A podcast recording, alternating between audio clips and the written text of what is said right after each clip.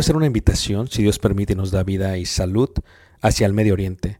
Estaremos viajando el próximo año y miraremos lo que es Egipto, las pirámides de Giza, todo lo que está alrededor de la parte de Cairo. Viajaremos a Luxor y después de ahí viajaremos por un crucero por el río Nilo, mirando las ruinas y toda la antigüedad que tiene que ver con los faraones y las dinastías. Después de ello tomaremos los desiertos, a través de lo que los israelitas pudiesen ver y lo muestra la escritura, tanto en el libro de Números como en el libro de Éxodo, y miraremos y llegaremos hasta el monte Sinaí, después subiremos el monte Sinaí, si Dios permite lo escalaremos y miraremos el amanecer. Tomaremos la ruta real, por lo que se conoce como Jordania, miraremos varios de los desiertos, de los amonitas, de los amorreos, de los madenitas, de los edomitas, y llegaremos a lo que se conoce como una de las maravillas del mundo, Petra tomaremos y miraremos algunas de las ciudades del Decápolis y luego entraremos por el río Jordán a lo que es Israel y en Israel miraremos muchas de las partes que se mencionan en la Biblia. Durante este viaje, si Dios nos permite, podremos aprender juntos la arqueología, la cultura y también aprenderemos mucho de lo que dice la palabra de Dios y daremos vida a ello mismo en los lugares donde se menciona. Esto será de gran bendición para mí y yo sé que Dios nos bendecirá a todos juntos si es que quieres aprender ello. Una vez más, si quieres más información, puedes visitarnos en la página personal ricardobarrera.us y esperamos Dios nos permita llegar a ese momento. Dios suerte bendiga y espero esta próxima clase sea de edificación para ti, lo cual fue para mí. Vimos eh, brevemente esta parte de la restauración. Ahora me quiero enfocar un poquito más en... eh, hablábamos ayer y decíamos que quien no sirve, no sirve, que quien no se reproduce, ¿verdad? No hace nada por el Señor. Y hoy en día, o en esta lección, quiero enfocarme un poquito acerca de cuáles deben ser los objetivos como discípulos. ¿Cuál es el objetivo como discípulo? En Hebreos, en el capítulo 5, eh, dice la escritura en el versículo 12, dice, porque debiendo ser ya maestros, después de tanto tiempo tenéis necesidad de que os vuelva a enseñar cuáles son los primeros rudimentos de las palabras de Dios. Y habéis llegado a ser tales que tenéis necesidad de leche y no de alimento sólido. Y todo aquel que participa de la leche es inexperto en la palabra de justicia, porque es niño. Pero el alimento sólido es para los que han alcanzado madurez, para los que por el uso tienen los sentidos ejercitados en el discernimiento del bien y el mal. Por tanto, dejando ya los rudimentos de la doctrina de Cristo, vamos adelante, dice ahí, a la perfección. Hablábamos el primer día de lo que era el conocimiento, la sabiduría y la inteligencia espiritual, según la carta de Colosas, Colosenses. Si tú eres un discípulo o estás discipulando a alguien, desde que uno inicia, uno tiene que estar enfocado en el objetivo con el cual va a activarse o a servir dentro del pueblo de Dios. Cuando Dios diseña la iglesia, no quiere que los miembros sean personas que van a tener clases bíblicas nada más, que es el modelo que tiene el occidente, hablamos el primer día. Entre rabí y maestro decíamos, hay una aula, hay estudiantes. Dios no quiere que nada más vengas y escuches. Dios quiere que tengas en mente cómo voy a yo a funcionar, a activarme a ser un discípulo en verdad. Si tú no te activas, te mueres. Donde somos nosotros en el invierno, cuando nosotros tenemos automóviles, los automóviles tienen control remoto. Desde adentro de la casa, si está el carro en la en la calle, lo prendemos 10 o 15 minutos antes de manejarlo para que el carro, ¿qué manos? Se caliente. El aceite debe de calentarse. antes de que lo corramos, hacemos, todos tienen control remoto. En la iglesia es curioso porque se acaba el servicio y todos sacan sus, y empiezan a prender los, los carros desde afuera. Si dejas un carro sentado por mucho tiempo, el carro se descompone. Si tú solamente eres un discípulo que viene y se sienta y es todo lo que haces, te vas a descomponer. Entonces, en la iglesia hay varias funciones. Cada, cada, uno tiene su don. Ya no deberías de ser un niño. En Romanos, en el capítulo 12, habla acerca del concepto que debemos tener de nosotros y cómo debemos nosotros de activarnos dentro de la iglesia. En Romanos 12, en el versículo 3 dice, digo pues por la gracia que me es dada a cada cual que está entre vosotros, que no tenga más alto concepto de sí que el que debe tener, sino que piense de sí con cordura conforme a la medida de fe que Dios repartió a cada uno. Porque de la manera que en un cuerpo tenemos muchos miembros, pero no todos los miembros tienen la misma ¿qué? función. Como nuevo discípulo de Jesús, si tú eres discipulador, tienes que enseñarle a este nuevo discípulo lo que Él va a hacer. ¿Cuál es el objetivo? Desde que tú te bautizas, ¿cómo voy a servir a esta iglesia? ¿Cómo voy a funcionar en esta iglesia? ¿Cuáles son los dones que Dios me ha dado para servir en la iglesia? Primero lo haces por ti mismo, porque si no te activas te mueres. Recuerda, si no te activas te mueres. Entonces, ¿qué es lo que haces? Vas a empezar y hay varias formas en que tú puedes funcionar dentro del cuerpo de Cristo se separa en dos secciones, en la espiritual y en la física o secular. Normalmente la gente que sirve en la espiritual, vosotros que sois espirituales, es la gente que ya tiene más conocimiento, más sabiduría, más inteligencia espiritual. Y la gente que sirve en lo físico secular, no es la gente que está ausente de esto, pero que se encarga de las cosas físicas temporales. Las dos son importantes. No hay una más grande que la otra. Les decía yo a los hermanos en la reunión de matrimonios en México que cuando la escritura, nosotros somos bien dados a pensar en organigrama. Pensamos así. Cuando tú o yo nos casamos, escúchenme los esposos, ¿ok? Dice la escritura en Génesis capítulo 2, versículo 18, no es bueno que el hombre esté solo, le haré ayuda a qué? Idónea. La palabra ayuda idónea en el hebreo, ¿verdad? Que tiene que ver con etzernego, significa lo siguiente, significa ayuda idónea, tú automáticamente piensas en organigrama. Y dice, si mi esposa es ayuda idónea, es como mi directora. Es como mi vicepresidente. Es como mi asistente de gerente. Eso no significa ayuda idónea, hermanos. Tienes que borrar eso de la mente. ¿Están todos listos, hermanos? La palabra eh, en el hebreo se utiliza para Dios, para Jehová. Y dice, y Jehová fortaleció al pueblo de Israel para salir de Egipto. Usa la misma palabra, fortalecer. La ayuda idónea es que alguien que me fortalece a mí. No es mi asistente, hermanos. Es alguien que me hace completo, que me llena. Entonces, en la iglesia, ninguna función es menor que otra. Todas son importantes y valiosas. Ponte a pensar. La mayoría de ahorita ya todos tienen hambre. ¿A poco no? ¿Me ven con cara de lechón? ¿Ve que sí?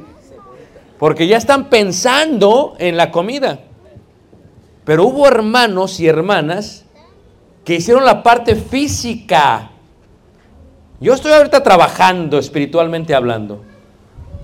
Le estoy dando de comer a ustedes. Pero si una persona no come físicamente, no se puede enfocar. Las dos son importantes. Fíjate la mujer. Las hermanas no fueron los varones, pienso yo. Fue una hermana o hermanas que hicieron esto de atrás. Tampoco no, hermanos. Fíjate. La hermana, fíjate el detalle, hermanos. Fíjate. La flor, el listón, las lucecitas, la cortina, la otra cortina, la pila, todo. mira. Si hubiera sido una reunión de varones, así estaría, mira. Amén, hermanas. Ay, sí, ahí sí, amén. Tuvimos una, un retiro de varones el año pasado, en esa temporada, y puros varones, no llevamos mujeres, ¿no? Ay, ay, llegamos, la comida, ¿va? ¿Cómo supimos que era reunión de varones y que no lo organizó una mujer? Llegamos, ¿y los platos? ¿Y los vasos? Y luego la mayonesa para las tortas. Y para ponerle la mayonesa, dice el hermano, o sea, llegamos débiles al evento. La mujer nos fortaleció. La función de mi esposa en mi hogar es tan importante como mi función, solamente que son diferentes. Yo no la veo como asistente, yo la veo como alguien que me fortalece a mí. ¿Todos me están siguiendo, hermanos? En la iglesia, cuando tú entras a la iglesia, ¿cómo voy a funcionar? Alguien hizo eso. Para muchos hombres eso no importa. El hombre puede tener el evento así y así y no importa. Pero fíjate, la mujer es diferente. Porque hace rato que desayunamos aquí muy rico, dijo la hermana, vamos a sacarnos una foto. No, sí. Y nosotros acá, no, no, allá. Fíjate, y venimos y nos sacamos la foto aquí. ¿Por qué? Porque las hermanas fortalecieron el evento. Esto fue mucho trabajo, se ve fácil, pero mucho detalle, hermanos. Alguien barrió, alguien puso aquí estas flores, no son naturales, no se preocupen. ¿ah? Alguien pintó los árboles, puso la cal. O sea, todo es importante. Tú dices, ¿cómo puedo yo servir a Dios? ¿Nunca se ha dado cuenta en aquella persona que en Ciudad de México tiene como 10 instrumentos musicales y toca todos? Está tocando con el pío uno y con el tambor y todo, toca todo. Y en la iglesia hay muchos así.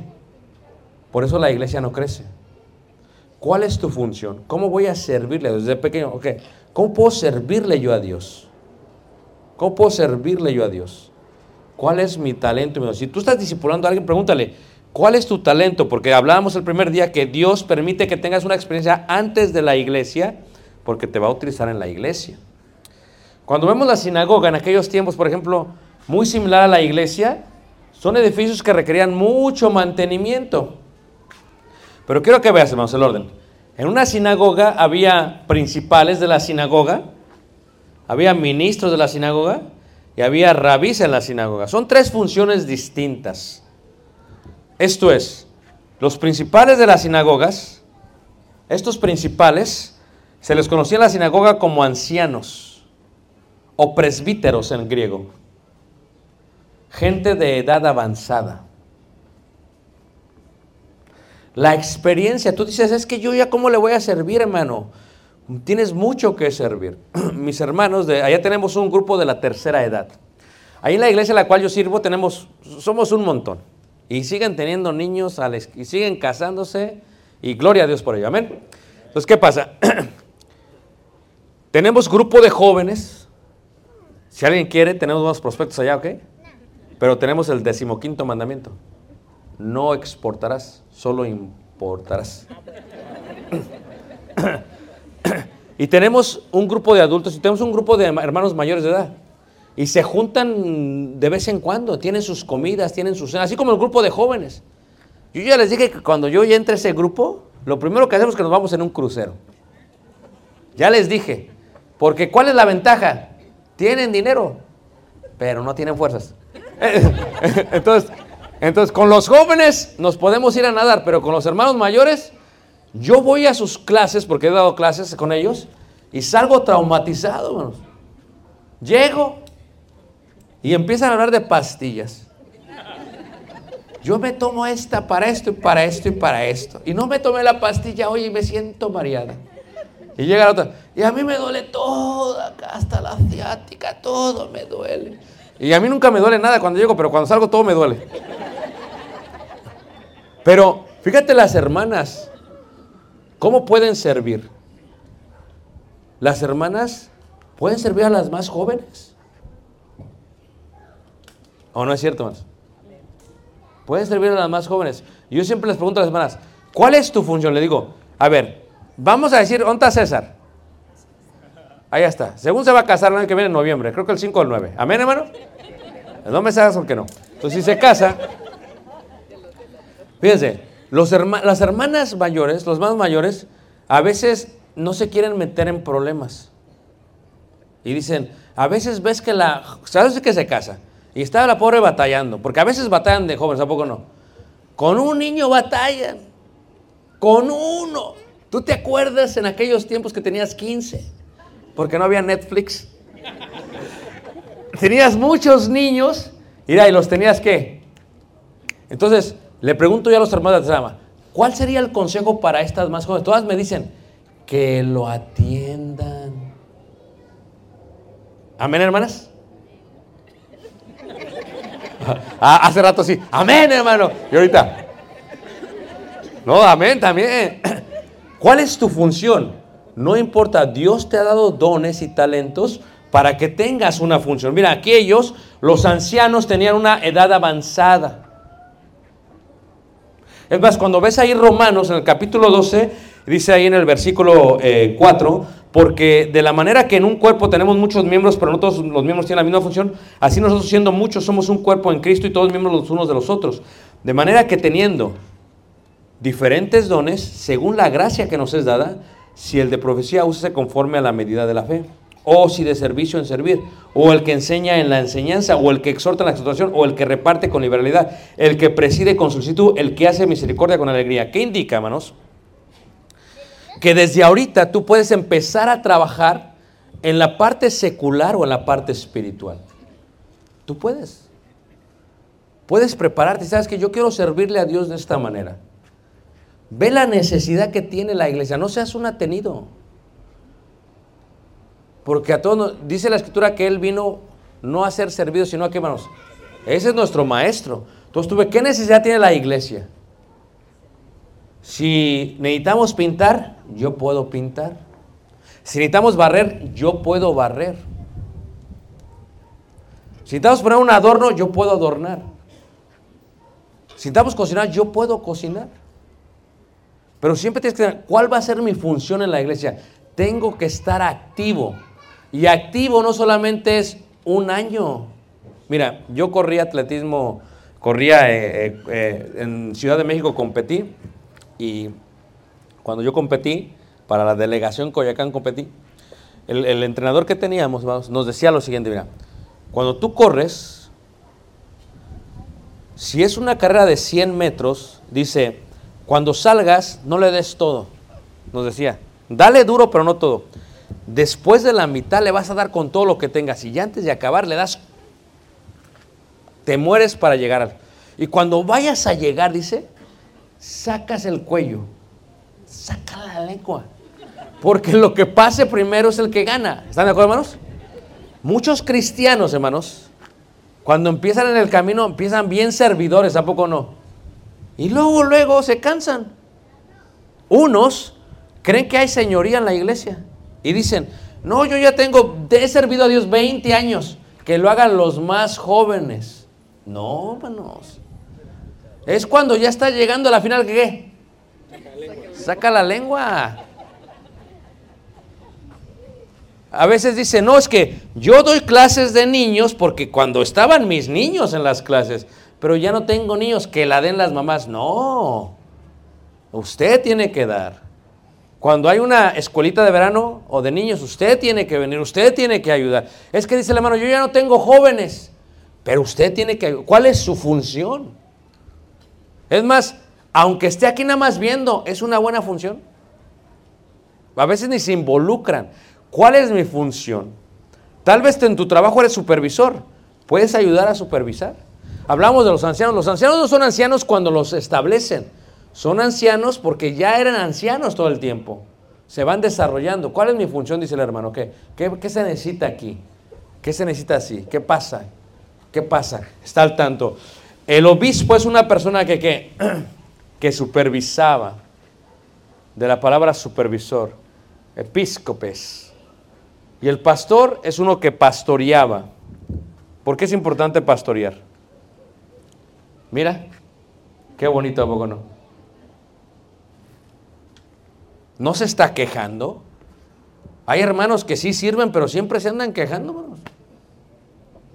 Es más, si no les das gracias, se enojan. si tu función como discípulo es esto, servir, ¿a poco no? Hermanos, hay Judas en todas las congregaciones. Así le lava los pies a Judas también. No, es que es un hijo de maldición, no importa. Lávale los pies. O sea, ¿qué indica esta parte del pastor? Yo lo digo de esta manera. Hay, hay, hay borregos, hay, hay ovejas y hay cabras. Unas tienen cuernos, las otras no.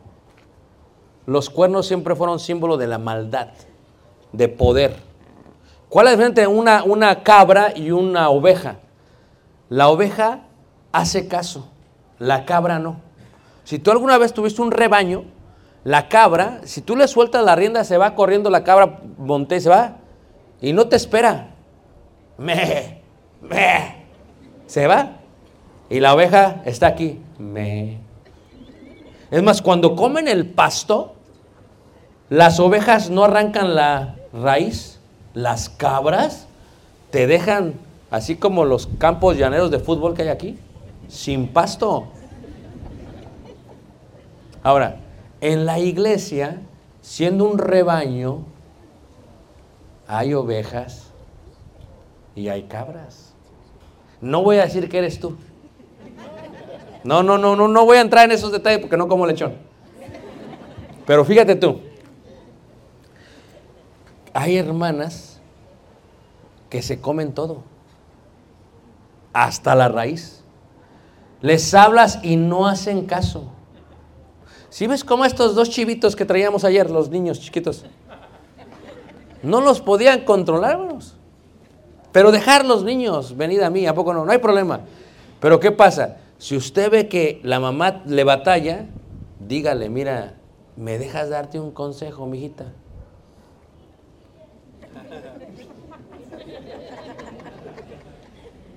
Dígale, mira, este.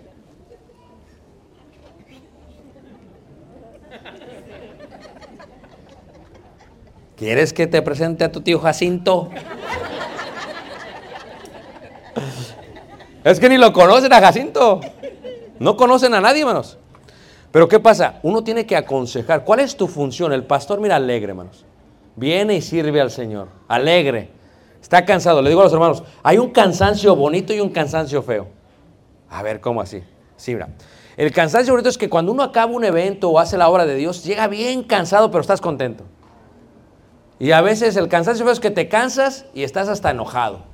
Tú ves, tienes en la mente, pero la hermana no me saludó. Fíjate. No es que el hermano dijo, gracias por el evento, los que hicieron esto, y no mencionó que yo hice los bolillos. Bueno, no los hizo yo, dice la hermana Aurora, los hicieron los muchachos, pero yo los traje. No los traje, los trajeron los muchachos, pero yo estuve ahí al tanto. O sea, no importa, fíjate, el pastor siempre está alegre. ¿Cuál es tu función? Pero si ya eres un hermano más grande, mayor, ¿qué le dijo Pedro a Jesús a Pedro? ¿Me amas? Apacienta qué? Mis ovejas. ¿Nunca han visto esos eh, reels o, o videos eh, en los medios que está la oveja estancada? El hombre, el pastor, la saca del hoyo. La oveja empieza a correr y se vuelve a caer. ¿Nunca la han visto, hermanos? Está el carnero, hermanos. Se voltea el pastor y le pega con todo el carnero. Y se levanta el... Y viene, le vuelve a dar hermanos, el pobre. Así son los hermanos. ¿A poco no? Lo sacas del hoyo, te volteas y hablan mal de ti, ¿a poco no?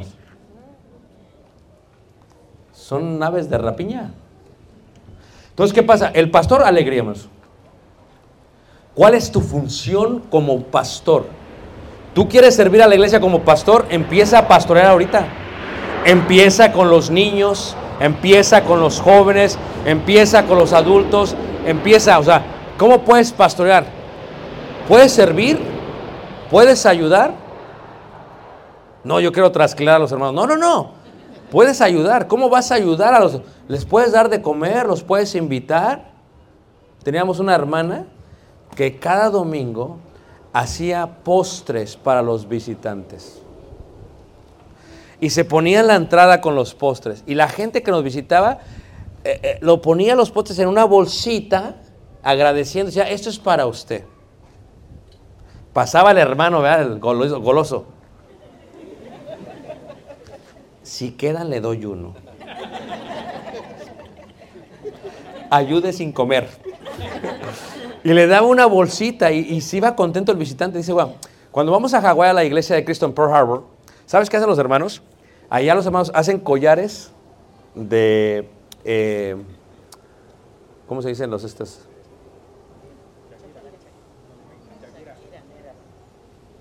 No se amontonen, no se amontonen. Pero de estas cositas debajo del mar. Conchas, no, perlas no, man, no, de conchas. Y el visitante le dan ese collar. Y entonces los hermanos lo reconocen. Y cuando lo reconocen los hermanos, bienvenido, ¿de dónde nos visita? Si se fijan, hermanos, qué bonito. Imagínense que aquí en Yucatán, hermanos, le den su cochinita a vivir que nos... Sale con su cajita. Bienvenido. O sea, ¿qué puedes hacer para hacer sentir mejor a alguien? El pastor siempre con alegría. Es más, ¿sabes cómo ayudas? Nomás quítate la cara de amargado. Ay, la gente está tan, tan amargada. ¿A no? Ni saluda a la gente. Nomás sonríe. Sea amable. Sea amable. Canta. Oh, bonito, pero canta. Todo este concepto, hermanos, es, fíjate este pastor, fíjate, yo le digo a mi esposa, que yo he estado sirviendo como predicador, ¿verdad? Tengo casi 30 años sirviendo como predicador, pero yo, yo si Dios permite, quisiera seguir sirviendo en otra, otra fase, de otra manera. Todos tenemos, todos tenemos un tiempo también. Y todos tenemos que dedicarnos a algo y prepararnos para el servicio que vamos a hacer. Imagínate tú que el doctor que te va a operar nunca haya operado antes, nunca se haya preparado. Si yo quiero ser predicador, me quiero preparar bien para que lo que dé sea algo digno del Señor. Entonces, puedes enfocarte en una rama, si es en el canto, en el canto, si es en las lecciones de niños, en las lecciones de niños. O sea, fíjate dónde vas como discípulo, en el momento en que no eres activo, te mueres. Y escúchame, nunca pongas como excusa una enfermedad. En el momento en que te enfocas más en tu enfermedad que en tu servicio, te mueres también. Tienes que siempre estar enfocado, ¿cómo le puedo servir yo a Dios? Tal vez ya no puedo predicar, puedo hacer otras cosas. Tal vez ya no tenga voz, puedo escribir.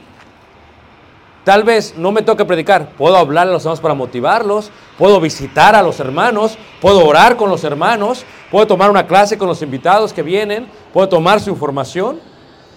Tal vez pueda ir y tal vez dices tú, bueno, ¿qué puedo hacer? Tal vez pueda yo, de lo que me da Dios, apartar una parte y comprar una despensa y llevar a la gente que lo necesita. O sea, siempre puedes funcionar, pero siempre lo tienes que hacer con qué manos? Con alegría, con gozo. Porque la gente sabe si lo que haces lo haces de corazón o no. Dice la escritura, hazlo, no para los hombres.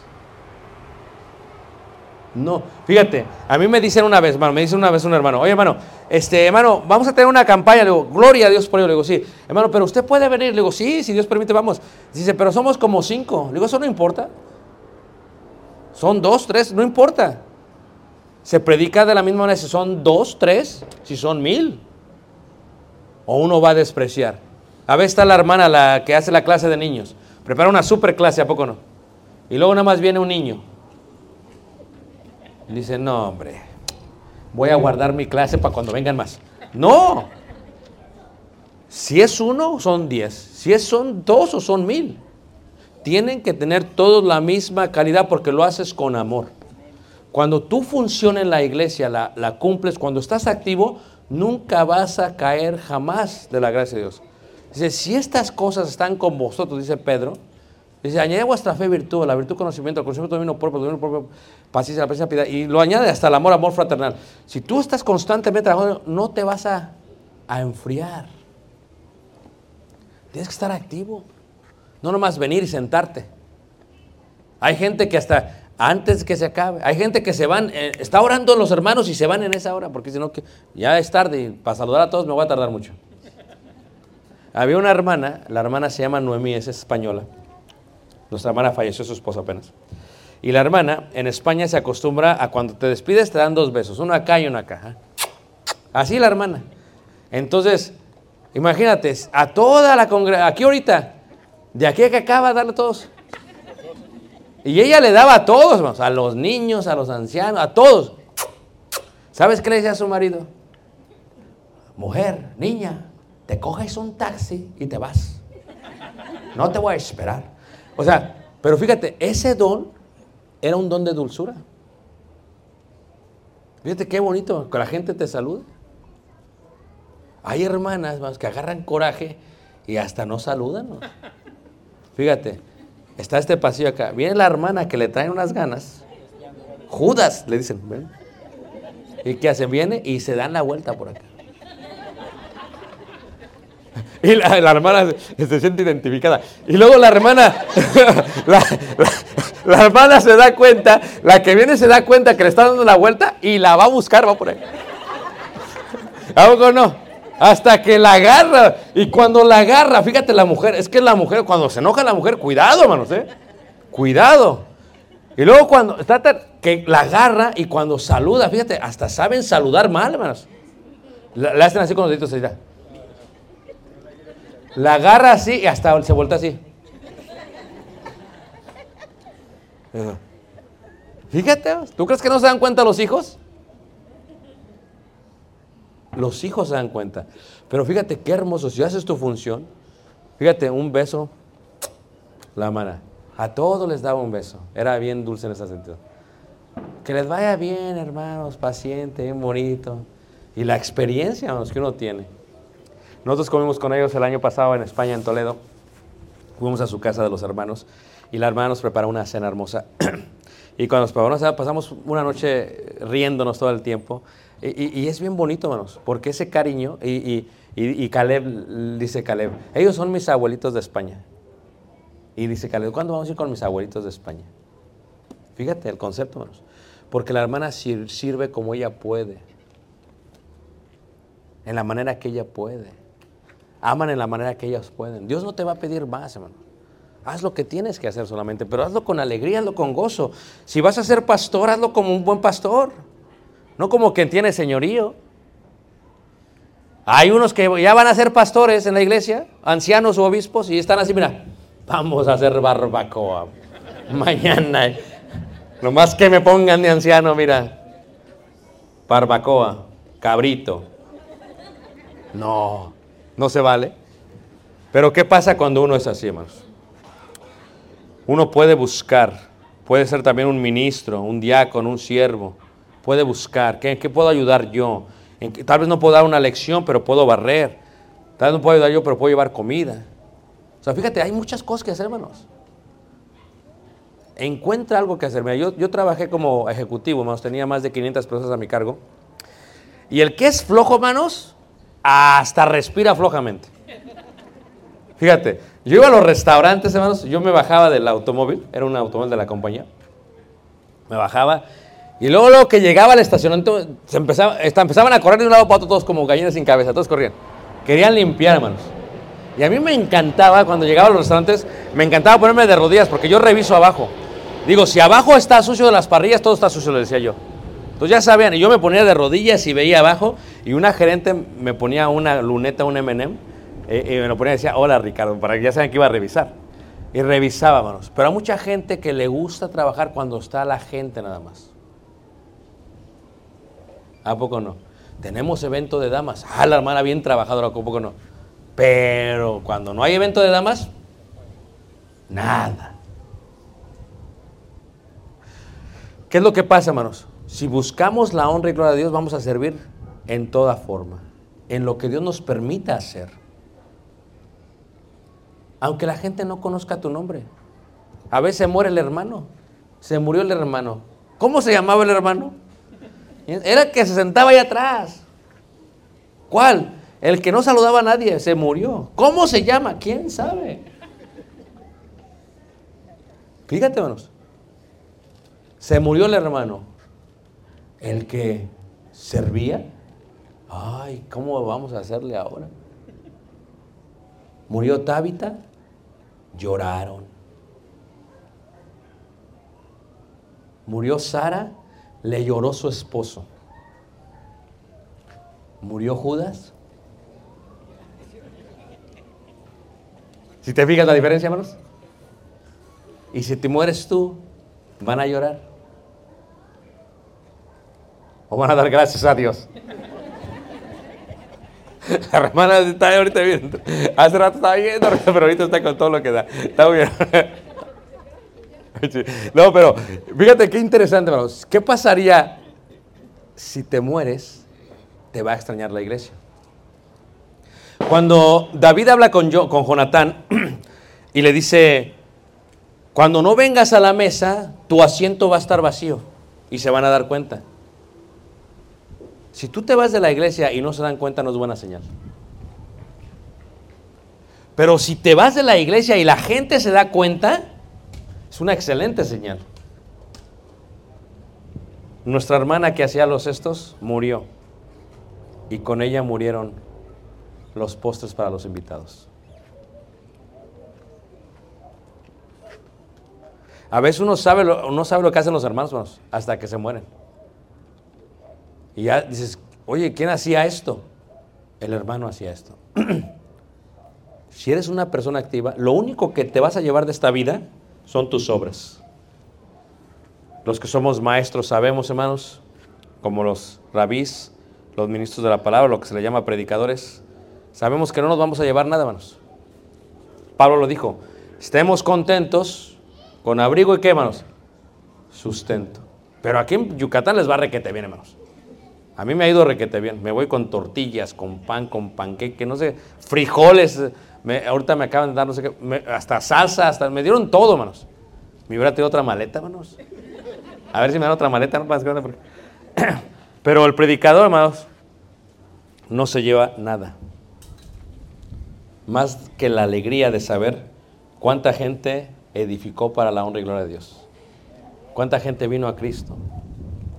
Y si nosotros vamos y nadie se acuerda de nuestro nombre, está bien. Pero si se acuerdan de quién es Dios, A eso venimos a la tierra. No importa nuestro nombre, importa Jesús. La pregunta que les tengo esta noche es muy sencilla, hermanos. ¿Somos discípulos de Jesús? ¿Es, ¿Es nuestro maestro?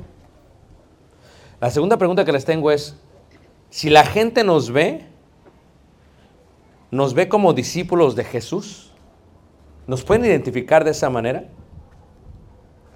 La otra pregunta que tengo es, si tú fueras tu propio discipulador, ¿te seguirías a ti mismo?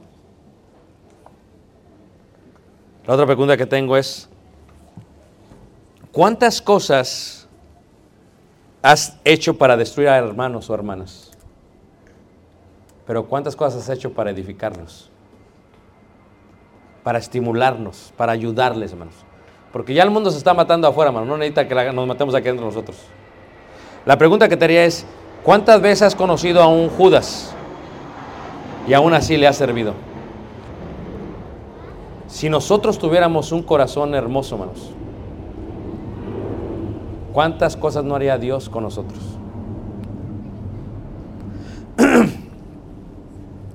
O sea, si Dios rompiera nuestro corazón, porque a veces nuestro corazón es como de piedra, hermanos. Es como una piedra, hermanos. Y si Dios rompiera nuestro corazón, si lo destruyera, si lo abriera, si lo tocara, hermano, si tocara nuestro corazón, ¿cuántas cosas no haría? Tal como dice este hermoso himno, hermanos. Entra en mí, Señor, hazme ver tu amor, cámbiame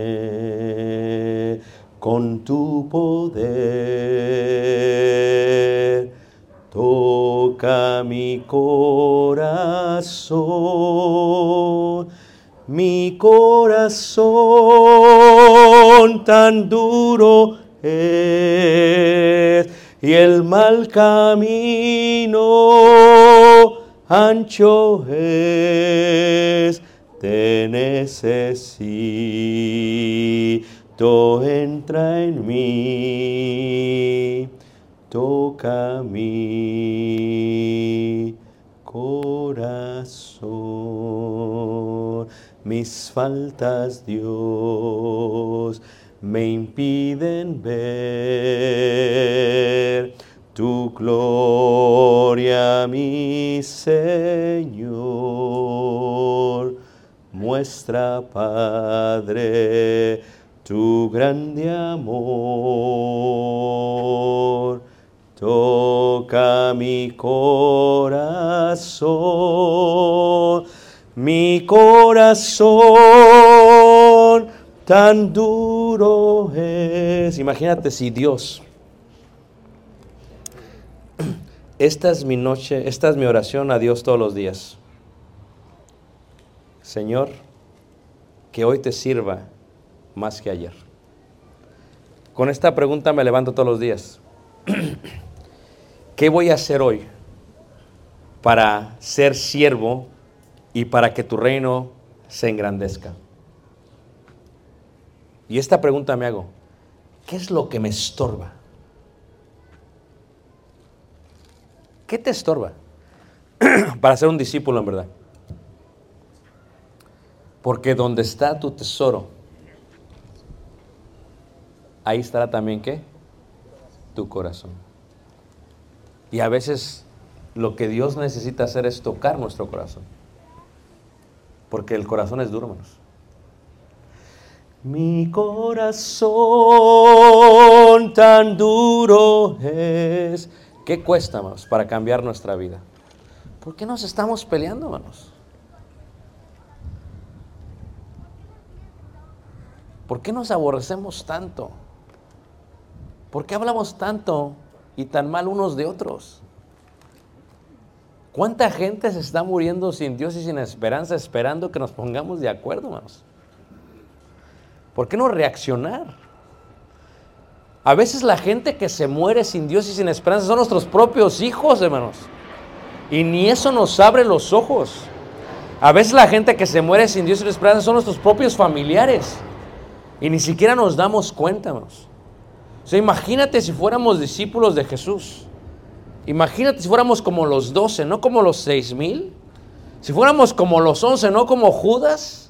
Imagínate si dedicáramos nuestra vida a Dios, hermanos, en servicio, en alabanza, en honra y gloria. ¿Cuánta gente no vendría a Jesús, hermanos? Imagínate tú si perdonaras a tu hermano, que ya traes días, meses, años, que, que la traes contra él. Si lo perdonas, como Jesús te perdonó a ti. Imagínate tú si te activaras, si dejaras de pensar en Judas, si pensaras más en Matías, si fueras tú Matías, si tú fueras aquella persona que necesita activarse para la honra y gloria de Dios, pero lo único que nos estorba es el corazón. Eso es lo único, hermanos. Por eso dijo David en el salmista, crea en mí un nuevo corazón, porque el corazón que tengo está destruido. Hermanos, la vida se nos está yendo en las manos, como la arena cae entre los dedos en una bahía del mar. A mí se me está acabando el tiempo y se me están acabando las fuerzas. Después de los 40 años ya voy de bajada. Ya necesito lentes para leer la Biblia. ¿Sabes qué es lo que me duele, hermanos? Que no los voy a tener para leer más de lo que quería leer. Se me va a acabar la vida. Y entonces fue lo que dijo Salomón. Todo es vanidad y aflicción de espíritu. Pero si utilizáramos nuestro tiempo el día de hoy para hacer la obra que Dios quiere que hagamos, y perdonar a mi hermano y hermana, y en vez de estar peleando, lo amara, lo ayudara, lo estimulara, lo abrazara. ¿Tú te imaginas lo hermoso que sería la iglesia? ¿Puedes tocar y palpar ese tipo de iglesia? Lo único que Dios tiene que hacer es tocar nuestro corazón. Porque el mal camino, hermanos, ancho es. Es fácil hacer lo malo. Lo hemos visto. ¿Cuántas veces no has visto tropiezos en la iglesia, hermanos? Así de montones, hermanos. Necesitamos dejar de pensar en eso, necesitamos enfocarnos en qué vamos a hacer. Y si pudiera decirle algo a la iglesia de Emiliano Zapata es, olvídate de Judas, piensa en Matías. Haz lo que hizo Pablo. Me olvido de lo que quedó atrás. Y me extiendo a lo que viene adelante, hermanos. Si le pudiera decir a los hermanos y hermanas algo, es que si tienes un problema con tu cónyuge, arréglalo. Hoy. Si tu hijo tiene un problema contigo, arréglalo hoy. Si tu papá o tu mamá tiene un problema contigo y están arréglalo hoy, porque va a haber un día que va a ser muy tarde y el ataúd no te va a escuchar. Arréglalo hoy. Tienes la oportunidad hoy, háblale a papá, háblale a mamá, dile que lo amas, que lo quieres. Porque va a haber un día que vas a guardar su teléfono para oír en el buzón de voz la voz de él. Es que es hoy, hermanos, no es mañana, porque el mañana es incierto. Es hoy. Hoy, ama hoy. Y si amas hoy con todo tu corazón y con todas tus fuerzas y con todas tus amas a Dios y a tu prójimo, hermanos, te aseguro que vas a morir felizmente. Esa debe ser la meta de la vida, morir amándolos, aunque ellos los amen menos. Y si amas a Dios, vas a ser bien bendecido en toda tu vida. Y como dice este himno, mi corazón tan duro es. Entra en mí, Señor, hazme ver tu amor. Cámbiame. Wow. Cámbiame con tu poder. Toca mi corazón. Dios, hermanos, mi oración antes de venir a Yucatán es, Dios toca el corazón de ustedes. Yo no lo puedo hacer, soy un simple ser humano, hermanos, pero Dios lo puede hacer. Y mi, oración esta noche es que Dios toque tu corazón. No para la honra y gloria tuya, no para la honra y gloria de la iglesia, sino para la honra y gloria de Dios. Porque cuando estás enamorado de Dios, como lo estamos algunos de nosotros, hermanos, cuando Dios es una locura para ti, como es para nosotros, hermanos, te das cuenta que el tiempo se te va a ir, que es corto y que es hoy. Si escuchares hoy su voz, no endurezcáis vuestro ¿qué, hermanos? Es hoy. Abraza al hermano. Abraza a la hermana. Abraza a tus hijos que crecen muy rápido, hermanos. Y en tu mente siguen siendo bebés. Abraza a tu cónyuge. Agradecele. Gástate todo tu dinero en ella. Todas tus fuerzas en ella. Olvídate de lo que dice la canción, que ni a la mujer toda la muerte. No, olvídate eso. Todo, hermanos. Y Dios te va a bendecir. Y te aseguro, hermanos, que cuando muramos y nos veamos allá, vamos a cantar todos alegres al Señor. Cuando todos estemos con Dios. Los invito esta noche, hermanos. Oren por mí. Estoy contento que ya me voy. Porque voy a ver a mi familia.